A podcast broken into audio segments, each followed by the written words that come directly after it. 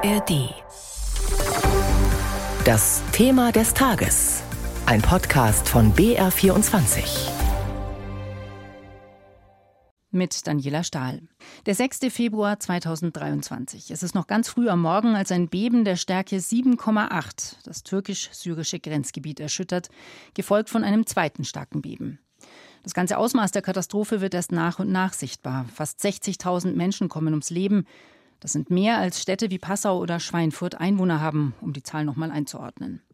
Vor knapp einer Stunde haben wir hier im Thema des Tages über die Katastrophe und ihre Folgen für die Türkei berichtet.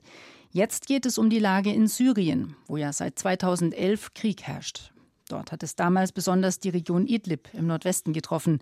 Hilfe kam nur langsam über einen einzigen Grenzübergang und für viele viel zu spät. Wie es heute dort aussieht, darüber berichtet Anna Osius. Hamza lernt laufen. Mühsam hangelt sich der schlachsige 15-Jährige an einem Geländer entlang. Genau ein Jahr ist es her, dass sich für den Jungen aus Cinderes im Nordwesten Syriens alles veränderte. Es war vier Uhr früh, ich habe geschlafen. Dann bebte die Erde, das Haus wackelte. Meine große Schwester nahm meine kleine Schwester auf den Arm und rannte raus, ich hinterher.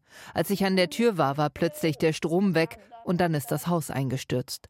Ich war unter den Trümmern begraben. Ich rief noch zu meinem Vater unterm Schutt, hol mich hier raus, aber er antwortete, ich kann nicht. Dann wurde ich ohnmächtig. 35 Stunden lang liegt der Jugendliche verschüttet in den Ruinen seines Elternhauses. Was Hamza zu diesem Zeitpunkt noch nicht weiß, seine Eltern und mehrere Geschwister schaffen es nicht, sie sterben unter den Trümmern. Als ich wieder bei Bewusstsein war, wollte ich mich bewegen, doch ich konnte nicht, ich war unter dem Schutt begraben. Ich habe geschrien und dann ist der Zivilschutz gekommen, um mich zu bergen. Mein Bein und meine Hand waren unter dem Schutt verklemmt, deswegen haben sie lange gebuddelt, um mich rauszuholen.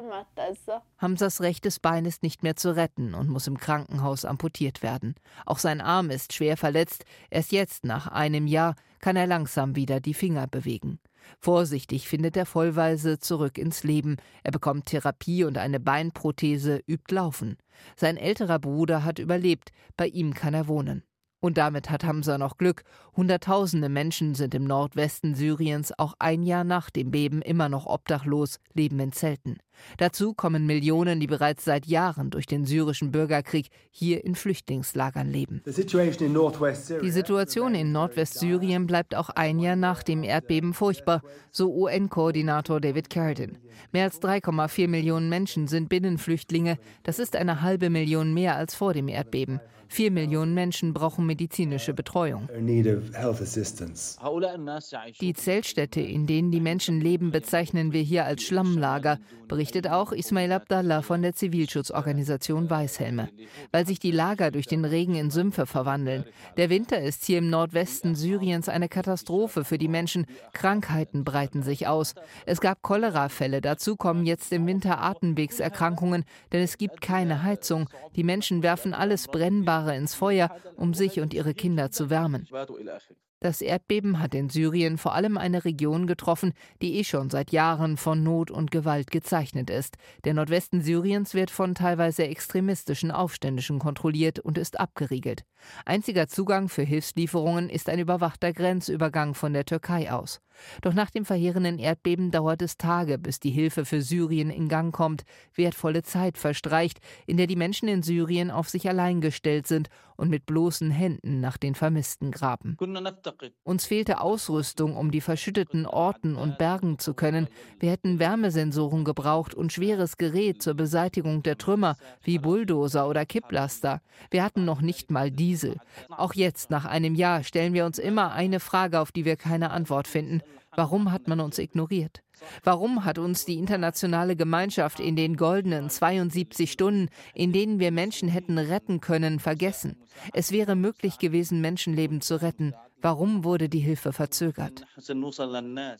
Anna Osius aus unserem Studio in Kairo über die Lage im syrischen Erdbebengebiet. Und mit ihr bin ich jetzt auch live verbunden. Guten Morgen. Schönen guten Morgen, ich grüße Sie. Frau Osius, vielleicht knüpfen wir gleich an Ihren Beitrag an. Haben Sie eine Antwort darauf, warum damals keine schnelle Hilfe nach Syrien gekommen ist?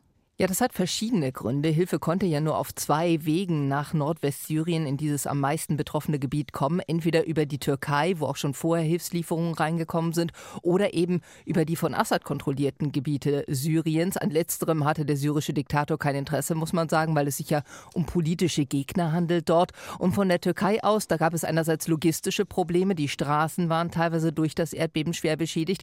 Und die Türkei war ja eben selbst unglaublich stark von diesem Erdbeben betroffen. Das heißt, es lag natürlich nahe, auch erstmal dort zu helfen, dort das schwere Gerät, die Bulldozer einzusetzen, als sie eben erst aufwendig nach Nordwestsyrien zu transportieren. Ein ganz wichtiger Punkt, muss man sagen, ist aber ganz klar die politische Dimension. Die Menschen im Nordwesten Syriens, die haben keine Lobby, sie haben keinen, der sich wirklich für sie interessiert. Das liegt eben an der Bürgerkriegssituation.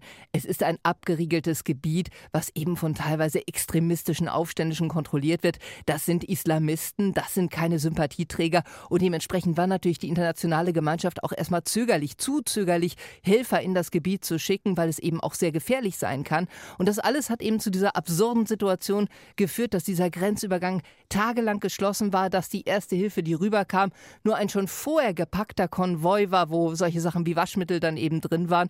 Und bis weitere Grenzübergänge geöffnet werden konnten, gab es eben noch ganz formale Probleme, wer da alles mitreden muss. Syrien, Assad musste zustimmen, die Türkei. Also ganz, ganz viele Akteure im Spiel und das hat die Lage unglaublich verzögert. Hm, also eine schwierige Gemengelage insgesamt. Wie ist denn, Sie haben es schon kurz mal erwähnt, wie ist denn die politische Situation in Syrien? Hat da Machthaber Assad nur im Nordwesten keine Kontrolle? Nein, Syrien ist zersplittert in verschiedene Bereiche. Der Machthaber Assad hat etwa zwei Drittel seines Staatsgebietes wieder zurückerobert. Das heißt aber längst nicht, dass er eben der alleinige Machthaber wäre.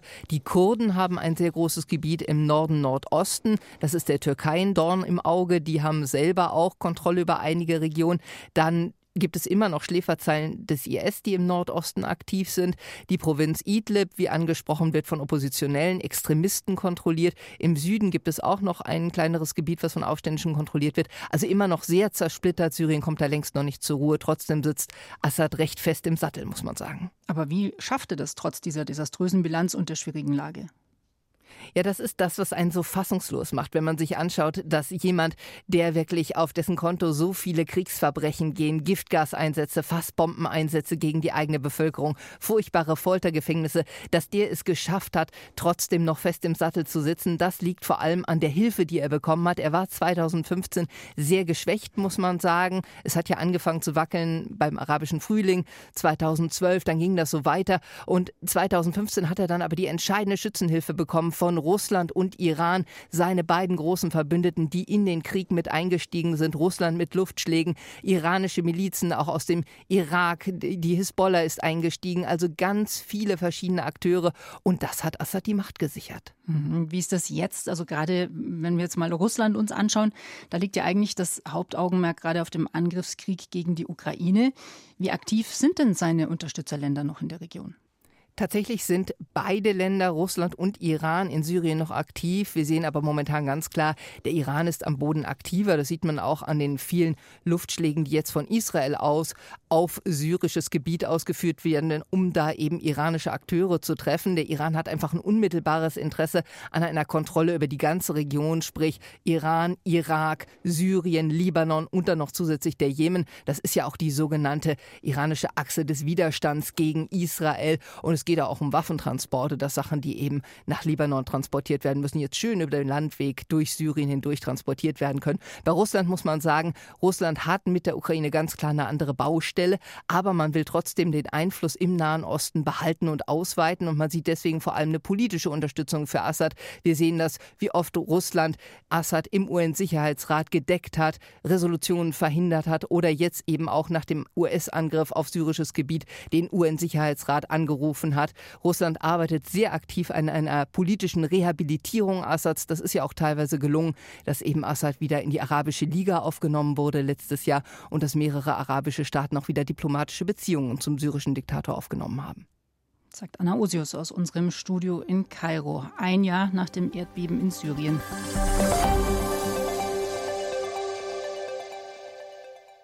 Hinter großartigen Songs stecken ganz oft auch großartige Alben. Und hinter großartigen Alben stecken noch mehr großartige Geschichten. Und genau die erzählen wir Ihnen. Hey, wir sind die Musikredaktion von SWR1 und wir nehmen uns jede Woche einen Meilenstein der Pop- und Rockgeschichte vor und blicken hinter die Kulissen. Wie ist das Album entstanden? Was macht die Platte so besonders? Und warum hat es die Musikwelt für immer verändert? Mit diesem Podcast können Sie die besten Alben aller Zeiten nochmal ganz neu entdecken. Die SWR1 Meilensteine. Alben, die Geschichte machten. Jeden Montag eine neue Folge.